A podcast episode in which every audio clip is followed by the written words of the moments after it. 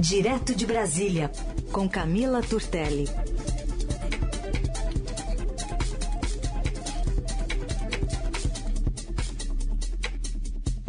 Oi, Camila, bom dia. Bom dia, Heisen. Bom dia, Carol. Bom dia, ouvintes da Rádio Eldorado FM. Bom dia, Camila. Vamos começar falando então sobre esse preço na bomba de combustível que está, enfim, prejudicando muita gente, muitos ouvintes reclamando ao longo do dia de hoje, né, do preço que aqui em São Paulo, pelo menos, está passando dos sete reais o litro da gasolina. A gente tem pressões em relação aos caminhoneiros, né, que não é de hoje, estão falando que o diesel está bastante caro, prefeitos reclamando porque as frotas né, municipais, enfim, vão ter que segurar um pouco mais esse aumento, se não vão repassar a tarifa para o consumidor.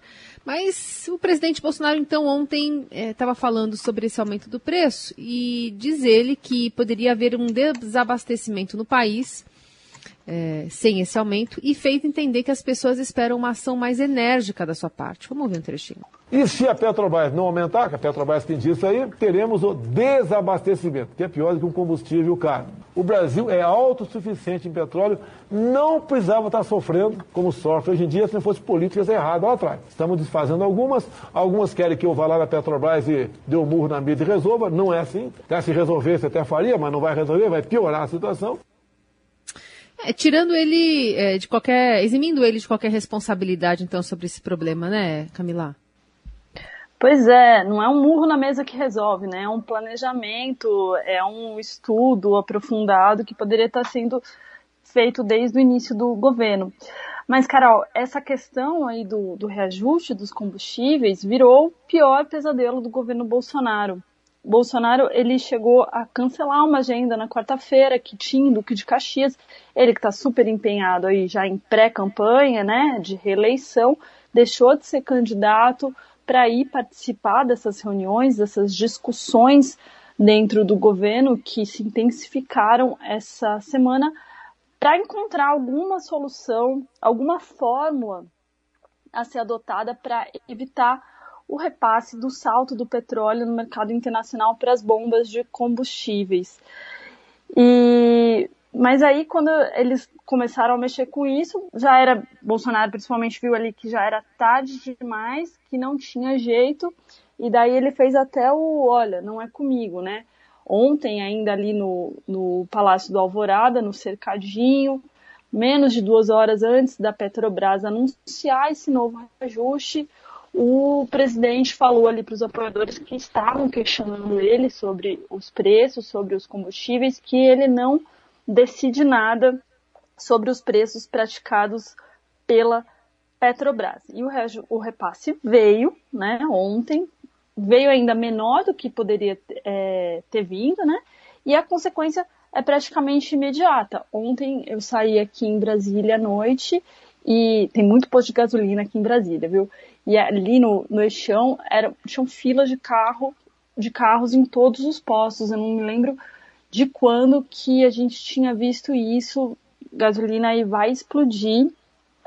O, a, o, a consequência disso é, deve ser nefasta, né? Se você ler todas as análises econômicas, todos os especialistas, todos os efeitos que estão falando hoje, estão nos jornais, o pessoal que está falando na televisão, da, como certo uma escalada da inflação, um aumento no preço dos alimentos que já estavam caríssimos.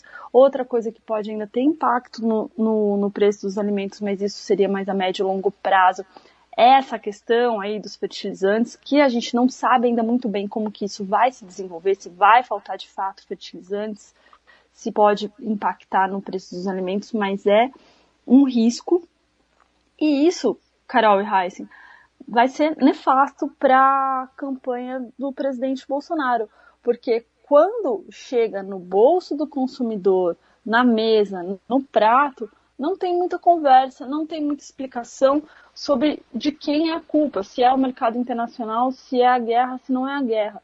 Tá caro, não tá dando para comprar comida, não, quer, não, não, não adianta ter uma explicação ali se é o Putin, se é o preço internacional do, do petróleo. Quem está sentado na cadeira do Palácio do Planalto é o Bolsonaro e os efeitos para a pré-campanha dele devem ser muito fortes. Hoje, ainda cedinho, eu estava conversando com o vice-presidente do, do Congresso, que é o deputado Marcelo Ramos, que é um que é, é oposição ao governo Bolsonaro, e ele chamou esse reajuste de facada inversa. Ou seja, né, se a, a fatalidade lá da facada que o presidente sofreu na pré-campanha dele de 2018 foi um evento decisivo para a eleição dele, fez ele crescer muito ali nas pesquisas, esse reajuste agora do preço do combustível pode ser a facada inversa, um efeito negativo decisivo na pré-campanha do, do presidente Bolsonaro. E daí vem, tem outras consequências além da inflação, né? A gente viu ontem o pessoal ali dos caminhoneiros começando a se manifestar, é, ameaçando protesto. Alguns falaram que não tem risco de greve, porque eles sabem que a situação do país vai, pode se agravar muito e uma greve de caminhoneiros só iria piorar a situação da população, mas é, que eles devem protestar. E alguns se colocaram ali já é, com, como oposição, fazendo críticas ao governo Bolsonaro. Os caminhoneiros já foram um ponto de apoio muito forte para o presidente Bolsonaro e agora estão aí é, sofrendo os efeitos desse, desse reajuste da bomba de combustíveis. E, de novo, né, sendo ou não culpa do presidente Bolsonaro, porque ele é um pouco refém do que está acontecendo no mercado internacional. Outro efeito que pode ser é, complicado aí para o presidente Bolsonaro é o que estão chamando de possibilidade de abertura de uma boiada fiscal dentro do Congresso e com os projetos que podem vir aí, né? A, o Congresso aprovou ontem o auxílio gasolina, que é, pode incorrer na, na lei eleitoral, né? Ou seja, é um projeto que pode ser interpretado como algo que o governo não pode sancionar às vésperas das eleições, como aconteceria ali com o auxílio emergencial, né? Por isso que teve até a corrida para ajustar essas questões no ano passado, porque isso é o tipo de coisa que não pode ser feito em ano eleitoral. Mas sempre existe é, uma abertura para interpretações. Então pode ser que o governo encontre alguma interpretação para liberar é, projetos como o auxílio gasolina, que daí a gente sabe que a gente tem um orçamento curto, a gente tem é, a questão do teto de gastos. Se estourar o teto de gastos, pode ser interpretado como irresponsabilidade fiscal e pode complicar a situação do presidente Bolsonaro. E assim, é, outras, outras análises aí, né, que estão sendo feitas. É, alguns congressistas é, avaliam que o problema é que o governo ele não tem um plano, não tem um planejamento. Assim, a gente não tem um projeto ou uma proposta de emenda à Constituição que seja de autoria do governo para entregar uma fórmula, para tentar achar uma saída para conter esse aumento do, dos preços dos combustíveis. A gente tem os projetos que estão no Congresso, que são de autoria do Congresso, e a gente tem a opinião do governo sobre esses, esses projetos. Então, o, o, o governo acaba ficando muito na mão ali do Congresso nesse ano tão importante. E vamos ver as consequências disso, né? Tem que esperar um pouquinho mas o que, o que os, os analistas vêm dizendo é que vai ser inevitável aí esse efeito para inflação e o que pega muito é a questão do preço dos alimentos, né? E a gente já estava com o supermercado bem caro ali, né? Um congressista falou assim hoje, inclusive, que o Bolsonaro vai ter que pode corre o risco de perder as eleições nos supermercados.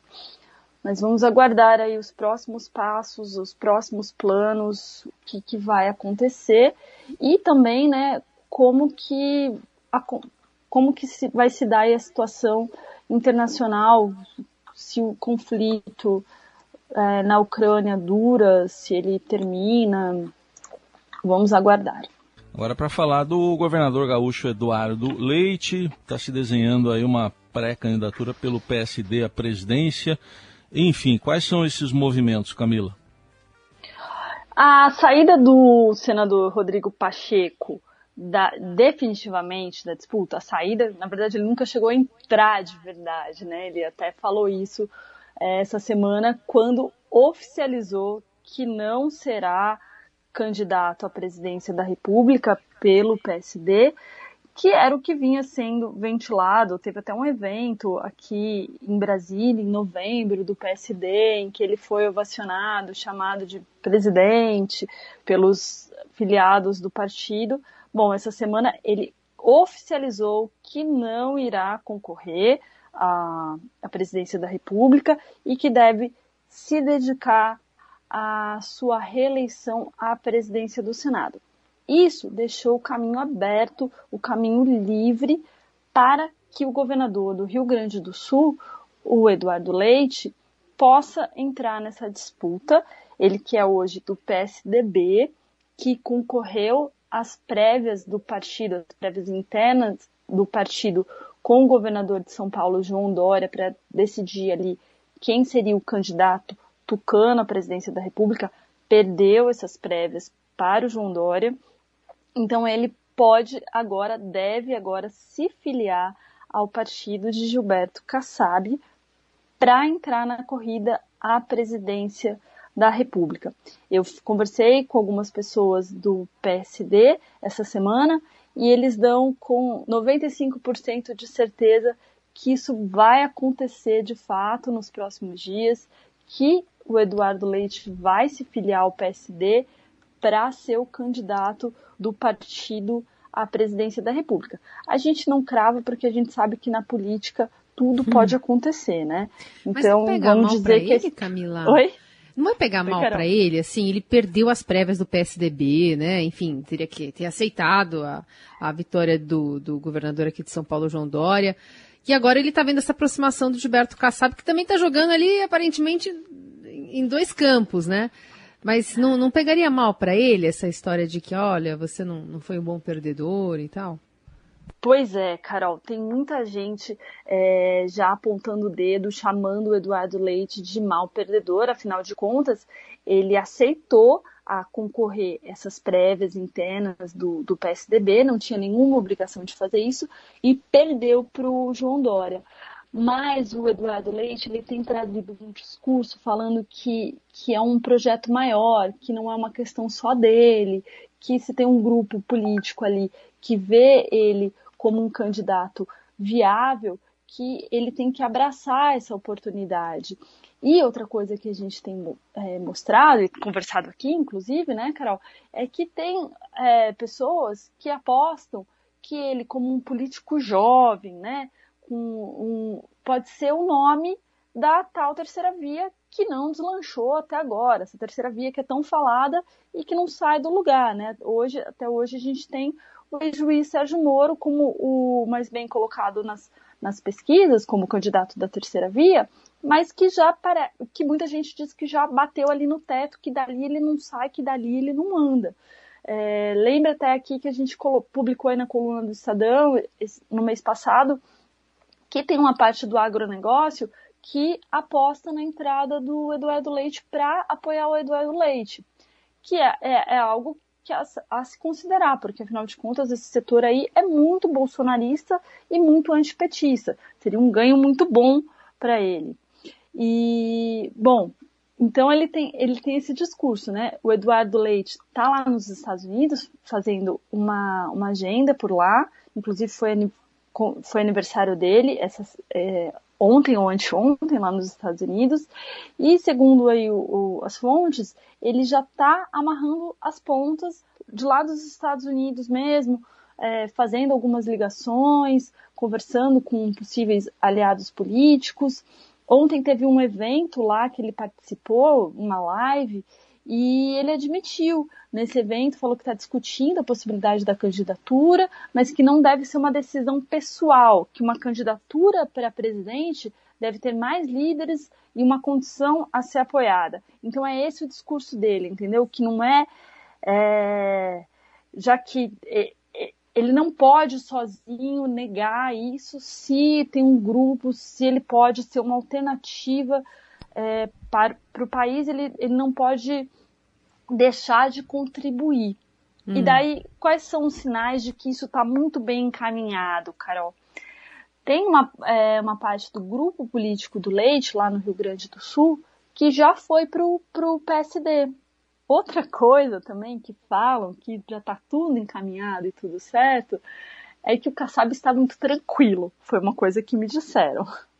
O Kassab está aqui em Brasília, estava ontem é, circulando ali pela Câmara dos Deputados, né, enquanto estava aquele fervo no, no, Congresso por causa dessa questão dos combustíveis e tudo mais. O Kassab estava por lá e ele estava por lá cuidando muito, na verdade, da questão das filiações do partido e da janela partidária. Né? A gente sabe é, que essa é uma eleição complicada para montar chapas, sem as coligações, então os presidentes de partido estão tendo um trabalho maior para conseguir angariar ali nomes com potencial de voto para fechar suas chapas no, no, nos estados. Uhum. Então ontem o Kassab estava circulando ali pelo plenário da Câmara e estava tratando disso, de algumas filiações que devem acontecer essa semana, de alguns nomes importantes que devem pular pro, pro PSD. PSD. Uhum.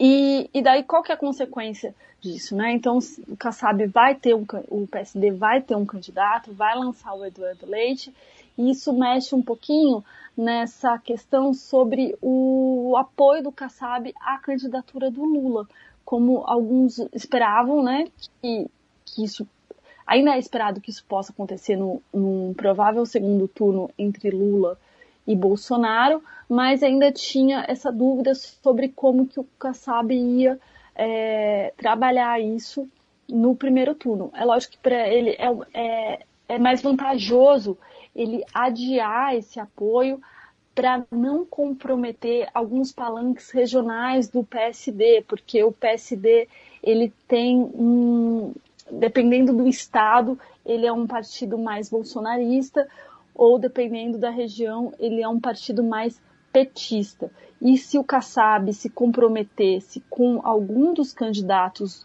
dos polos que a gente tem nessa eleição, que é Lula e Bolsonaro, ele poderia complicar a vida dos candidatos dele, das eleições proporcionais, dos candidatos a, a deputados em algum desses estados. No Paraná, Entendi. por exemplo, o PSD ele é bastante bolsonarista. Então, se o Kassab se compromete no primeiro turno com apoio a Lula, complica o palanque desse pessoal no primeiro turno. Então, de uma forma ou de outra, é uma estratégia é, do Kassab manter um candidato próprio até pelo menos o segundo turno.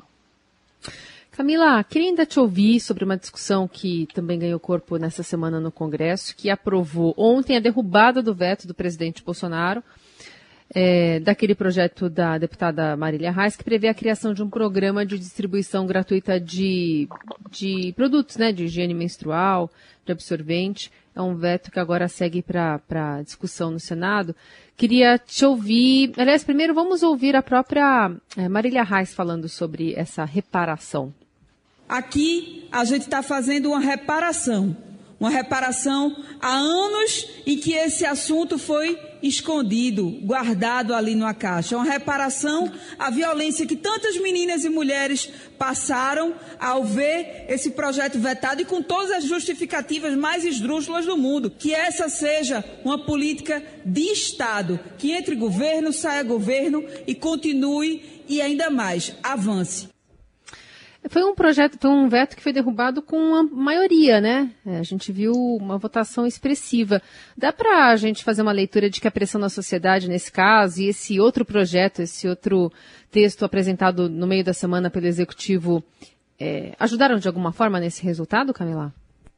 Com certeza, Carol. É, o, pro, o projeto da pobreza menstrual, quando foi aprovado no Congresso, ele também teve um apoio muito grande e o governo Bolsonaro vetou esse projeto, né, alegou ali que não tinha dotação orçamentária, é, algo do gênero, veio esse decreto do governo que ele era, ele era mais é, restritivo do que o projeto do, do, do Congresso.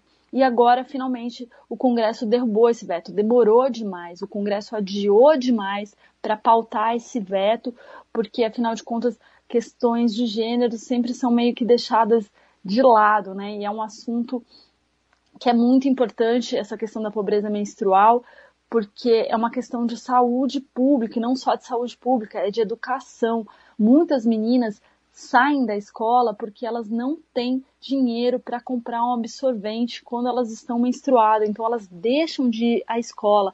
É algo gravíssimo e é muito, foi muito importante a derrubada desse veto. Foram 426 votos a favor da, é, da derrubada do veto, contra só 25 votos na Câmara, e foram 64 votos a favor da derrubada desse veto, contra apenas um voto no Senado para derrubar esse veto.